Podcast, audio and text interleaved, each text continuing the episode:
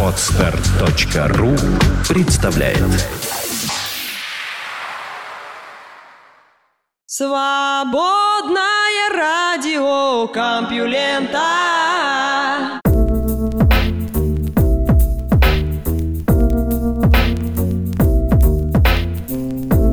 Приветствую моих любимых слушателей, слушателей свободного радио Компьюлента. Рабочая неделя закончилась, начались выходные и Олимпиада в Сочи. В связи с этим выпуск СРК называется «Крутые виражи». Но, несмотря на праздник спорта и выходные, у меня для вас много интересных новостей. Давайте вот прямо сейчас их вам и расскажу.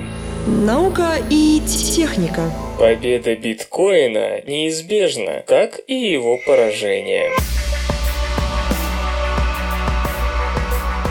Как узнать сильного и отличить его от слабого? Часто это непростая задача, но не тогда, когда поблизости есть государство. Оно всегда подскажет, кто действительно подгребает под себя слишком много власти над умами, экономикой и чем угодно еще. Одна знакомая Александра Березина, автора этой новости, описывала это так. Если в законах Хаммурапи запрещают брать больше 20% годовых, значит бизнес микрозаймов в Древней Вавилонии был развит на уровне современного российского. Если закон объявляет что-то преступлением и сильные миры сего начинают работать против этого чего-то, значит это что-то на подъеме и грозит перераспределением баланса сил в обществе в свою пользу. В этом смысле вчерашнее изгнание последнего из биткоин-кошельков с App Store и синхронный пресс-релиз Генпрокуратуры России и логичны, и давно ожидаемы. Государство не может допустить появления альтернативных нужных ему структур на своей территории, и хорошо интегрированные в современный мир корпорации типа Apple тоже. Сами подумайте, мониторинг ситуациям с обращением так называемых виртуальных валют, криптовалют, показывает рост интереса к ним. Это, кстати, провозгласила вчера Генпрокуратура России. Какой из этого может следовать вывод? Только один. Получившие определенное распространение анонимные платежные системы и криптовалюты, в том числе наиболее известный из них биткоин, является являются денежными суррогатами и не могут быть использованы гражданами и юридическими лицами.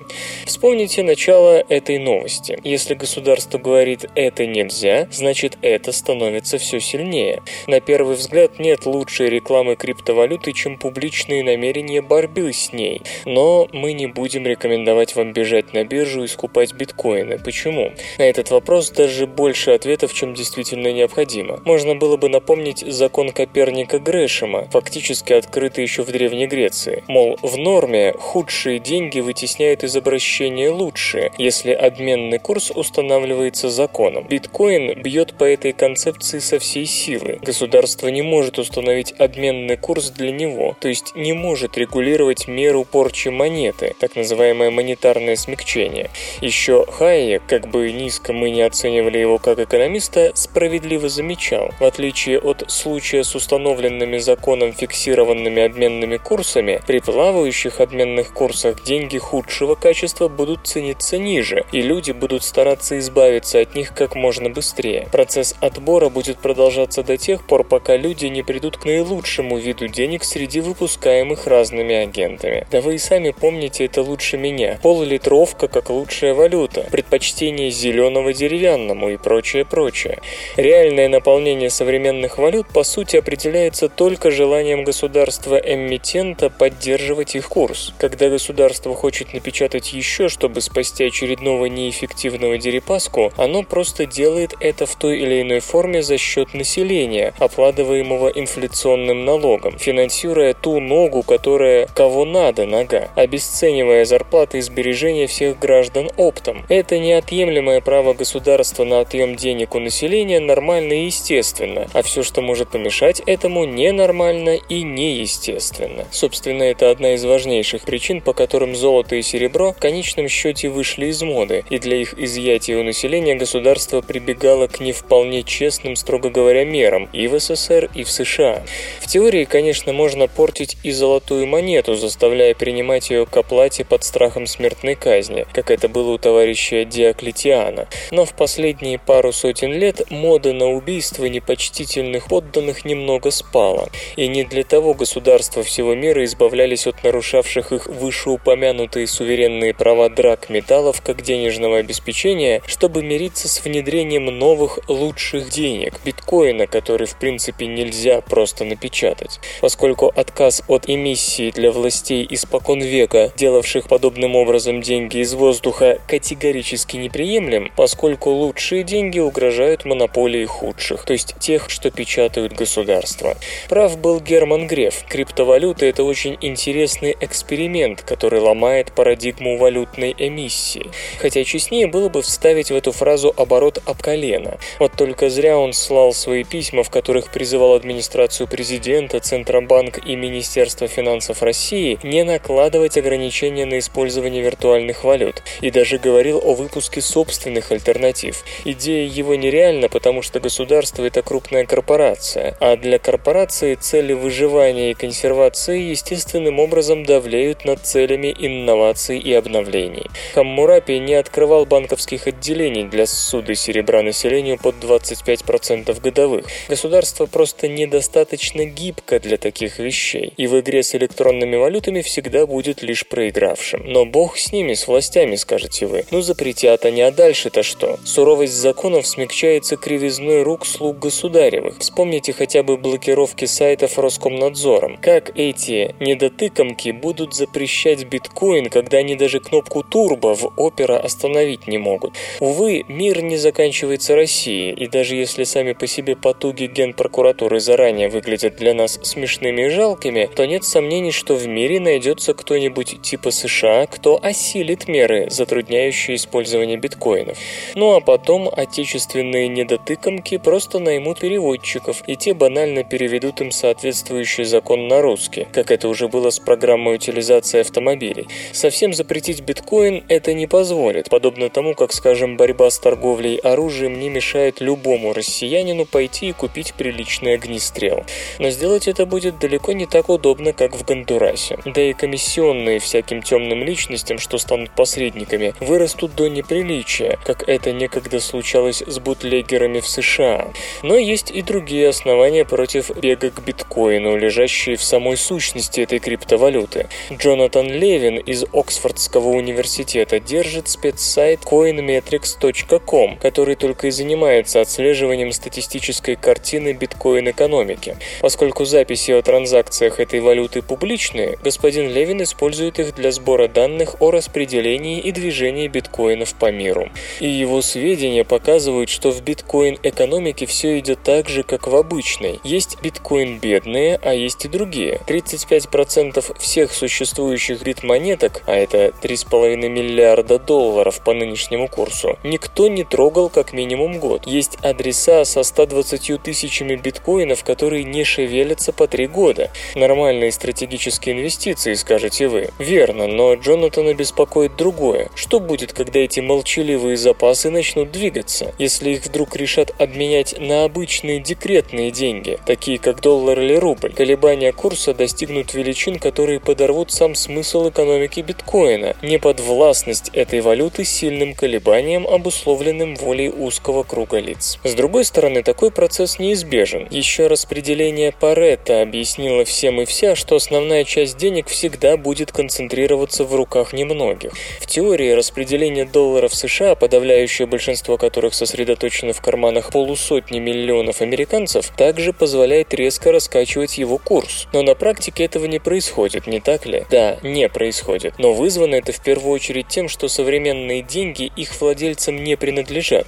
Нынешние валюты потому и называются фиатными, что они хоть чего-то стоят исключительно милостью государства. Если завтра государство решит обесценить их или, напротив, задрать курс зажимом денежной массы, оно так и сделает. Поэтому верхние 20% и не дергаются. Они знают, что чересчур сильные раскачивания валют приведут к тому, что даже США, считающиеся сравнительно свободными, просто вмешаются, чтобы скорректировать ситуацию. Не то с биткоином. Государства не смогут ограничить действия биткоин-богатых, и если тем захочется резко раскачать биткоин-экономику, то они, скажем, продадут свои биткоины, моментом обрушив их, а потом скупят еще больше подешевевших бит-монеток, попутно загнав их повышенным спросом на прежние высоты обменного курса. Как вы понимаете, понимаете, реальное количество подобных схем бесконечно. Взгляните на какой-нибудь gash.io, типичный крупный центр намывки биткоинов, позволяющий людям с биткоин-добывающими компьютерами объединять свои ресурсы, равно как и делить полученные результаты. Уже сейчас там сосредоточено 40% всех мощностей по намывке биткоинов из существующих в мире. И конца этой суперконцентрации не видно. Любая концентрация такого рода угрожает экосистеме биткоина в целом. Gash.io это понимает и даже выпустил пресс-релиз. Мы не такие, мы вовсе не хотим манипулировать рынком. Но, как отмечает Вилли Лехденвирта из Оксфордского института по изучению интернета, это даже не смешно. Биткоин рожден как валюта и протокол, где мы не должны кому-либо доверять. Но внезапно вы оказываетесь вынуждены доверять большому оператору центра по намывке, когда он говорит «не беспокойтесь, мы не собираемся делать ничего плохого». Сам gash.io заявление о том, что махинации не будет, подрывает идею, по которой ни у кого не должно быть ни малейших возможностей для манипуляции биткоином. Мэтт Каралло, разработчик программного обеспечения, работающий с биткоин-протоколом, признает, что так не должно быть. В конечном счете вы не должны доверять Гаш, но, судя по всему, прямо сейчас мы действительно именно это и делаем. В теории, разумеется, любые манипуляции Гаш приведут к его падению. Отдельные пользователи станут покидать контору, уменьшая ее долю в целом. Но вот вопрос, что если манипуляции будут преследовать лишь цель первоочередного обогащения членов Гаш за счет остальных биткоинеров, то есть не вызовут распада Гаш-сообщества? Несмотря на то, что сделать это не так просто, а сохранить в тайне еще сложнее, в принципе такая задача не может считаться полностью нереальной. Между тем, фундаментально с концентрацией биткоинов в руках немногих бороться очень тяжело. Как и золотые монеты древности, биткоины обеспечиваются не волей правительств, а реальными физическими процессами. А это значит, что чисто технологические особенности их намыва, удобство использования для этого кооперации между многими компьютерами и так далее, неизбежно приведут к концентрации биткоин-шахтеров в определенных сообществах. Вначале речь будет идти о децентрализованных игроках, объединяющихся лишь в некоторых технических отношениях. Но затем, если мы вспомним динамику развития добычи того же золота, неизбежно возникнут периоды, когда значительную роль приобретут более сплоченные группы, не скопление вольных шахтеров, а что-то вроде корпораций. И тогда полностью свободная валюта будет по сути регулироваться не государствами, как нынешние фиатные аналоги, а вышеуказанными биткоин-командами. Единственным плюсом будет встроенный механизм ограничения эмиссии, но помешать основным биткоин-группам вдоволь наиграться с обменным курсом биткоинов с традиционными валютами он не сможет. Иными словами, если вы хотите создать анархическое шифропанковское общество, или для начала хотя бы его экономическую основу в виде валюты, не стоит забывать про законы общественного развития. Везде, где нет аппарата насилия, самые успешные в индивидуальном насилии люди создадут его, поскольку вечно жить в страхе внезапных нападений, неизбежных на Земле без госвласти, надоест любому. Везде, где появятся деньги, над которыми ни у кого нет власти, появится и тот или те, кто накопит таких денег побольше и тем самым автоматически приобретет власть над этим новым типом денег. Нет, это не значит, что мы биткоин-пессимисты. Напротив, подобно главе партии пиратов, мы считаем, что к 2025 году биткоин может оказать на так называемую реальную жизнь революционное влияние, превосходящее по масштабам сегодняшнее влияние интернета. Просто хотим предупредить, не стоит вслед за Сатоси Накамото надеяться на то, что отсутствие центральной власти сделает биткоин деньгами, над которыми не властен ничей произвол. Самые м, технологичные новости. Земная кора съела древний углекислый газ. Бернар Марти из Университета Лотарингии, Франция, в очередной раз отправился на поиски газов, которые защищали планету в ее молодые годы от гибели в результате оледенений. Ученый искал косвенные указания на характер земной атмосферы, частично известные нам по находкам включения газов в древних минералах. Скажем, в древнем воздухе присутствует и азот-14 в подавляющем большинстве, и азот-15. Поскольку последний тяжелее, то он в меньшей меньшей степени склонен к побегу из земной атмосферы, в том числе вместе с частицами солнечного ветра. Так как во времена оные на Земле по ряду теорий механизм тектоники плит заработал далеко не сразу, без него более легкий изотоп азота должен был интенсивно теряться, и сравнение тогдашнего воздуха с современным обязано показывать куда большую долю легкого азота. Однако исследование господина Марти и компании продемонстрировало почти такое же соотношение изотопов основного газа земной атмосферы, как и сегодня. За 3,5 миллиарда лет в этом смысле мало что изменилось. Если в какой-то момент магнитного поля у Земли не было, то длилось это не очень долго, и на изотопный состав ее газовой оболочки не повлияло. Более того, изменений не удалось найти не только в том, что касается разности изотопного состава по азоту, но и в давлении последнего. То есть азот, способный помогать парниковым газам в удержании тепла на планете, присутствовал в тех же количествах, что и ныне. На этом фоне некогда популярная идея о том, что более плотная азотная атмосфера, позднее потерянная при естественной утечке в космос, стабилизировала климат молодой Земли, кажутся провальными. Другой неожиданностью оказалось влияние континентальной коры на климат. В пору формирования коры углекислый газ вместе с осадками выпадал на поверхность, участвуя в образовании вещества коры, а конкретнее в рождении карбонатов на океанском дне. Чтобы понять, насколько быстро происходил этот процесс, Бернар Марти и его сотрудники обратились к содержанию аргона-40 в тех же образцах древнего кварца.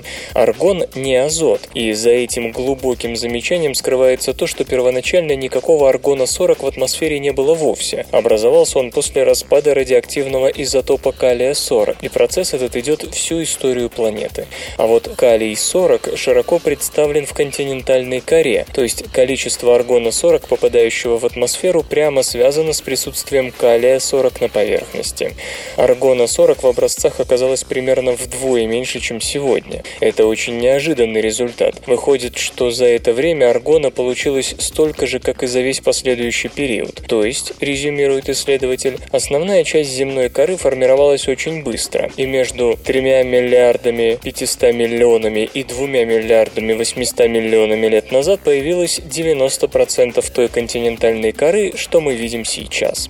Теоретически, подобная ситуация означает, что связывание углекислого газа с силикатами в те годы шло очень интенсивно, и мсье Марти полагает, что именно этот период быстрого формирования коры мог вызвать дефицит углекислого газа в атмосфере, после которого первый ледниковый период, начавшийся 2,5 миллиарда лет назад, выглядит вполне естественным. Парадокс слабого молодого Солнца кажется при этом вполне естественным, хотя данные исследователей, полученные столь косвенными методами, и отличаются от результатов других групп, а прояснение этого расхождения требует дальнейших изысканий. Стоит также заметить, что основной причиной этого оледенения сегодня принято считать не столько чисто геологические процессы, сколько бурное развитие фотосинтезирующих организмов, использовавших углекислый газ для фотосинтеза, так называемая кислородная катастрофа. Какой именно из этих факторов имел большее значение, только предстоит выяснить.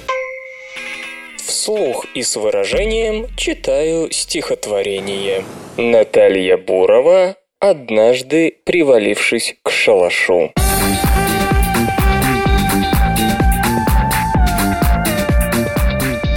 Однажды привалившись к шалашу, рассказывал куривший анашу.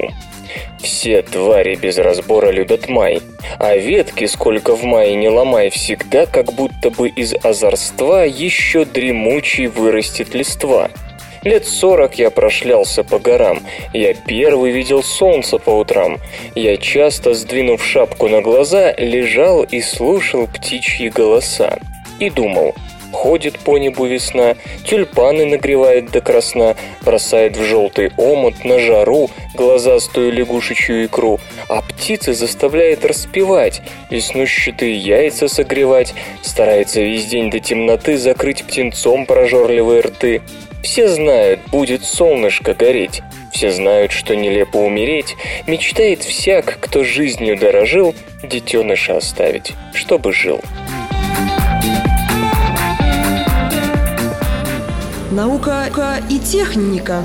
Пять зимних олимпийцев, изменивших свой вид спорта. В это трудно поверить, но прошло уже почти 50 лет с тех пор, как 21-летний студент Дик Фосбери произвел сенсацию на играх в Мехико, продемонстрировав невиданную технику прыжка в высоту. Вместо того, чтобы пролетать над перекладиной лицом вниз, как это всегда делали, он совершил нечто невообразимое, обогнул перекладину лицом вверх. Естественно, с тех пор эта техника называется Фосбери Флоп. Перед Олимпиадой его критиковали, над ним смеялись. Одна газета провозгласила Фосбери самым ленивым прыгуном, но он не только выиграл золото, но и установил новый олимпийский рекорд – 224 сантиметра. Правда, мировой рекорд Валерия Брумеля 228 сантиметров устоял. На следующих играх 72 года почти три четверти высотников и, конечно, десятиборцы пользовались именно флопом. Но у Фосбери было очень существенное преимущество. Он участвовал в состязаниях, где во внимание принимается только результат, а не исполнение. В тех видах спорта, где ставят оценку за стиль, стать новатором гораздо труднее. Судьи ценят традицию и любят классику. И тем не менее находились такие смельчаки, которые отваживались на перемены, в том числе зимой. Ян Баклев, шведский специалист по прыжкам на лыжах с трамплина, сделал свое открытие случайно, в 1985 году. Уже оказавшись в воздухе, он осознал, что приземлиться удачно не выйдет. Все, что он смог придумать за отпущенные ему секунды, это раздвинуть носки лыж. И он не только остался цел и невредим, но и пролетел примерно на 4 метра дальше обычного. И тогда Ян Баклев решил усовершенствовать этот не очень элегантный прием и добился того, чтобы задние части лыж соприкасались, формируя красивый клин. Результаты его полетов продолжали расти. С научной точки зрения это изобретение объясняется очень просто. Если расставить лыжи и тем самым вытеснить больше воздуха, можно создать большую подъемную силу. Но судьям очень не нравилось, как Баклев растопыривает лыжи, отказываясь от традиционной параллельной позиции, и ему ставили исключительно низкие оценки, хотя прыгал он дальше всех. На Олимпиаде 88 он занял только седьмое место. Однако в следующем году Баклев выиграл чемпионат мира, несмотря на все штрафы. Скачать другие выпуски подкаста вы можете на podster.ru